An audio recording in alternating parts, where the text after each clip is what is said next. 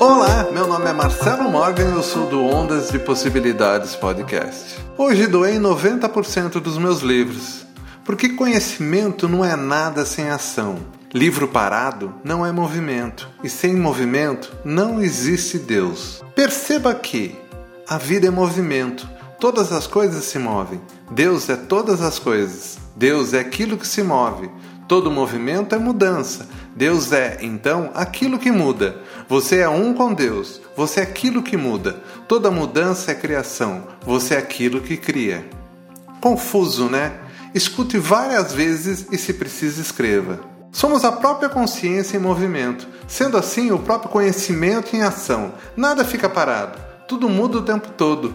Se tem algo parado em sua vida, movimente. Simples assim.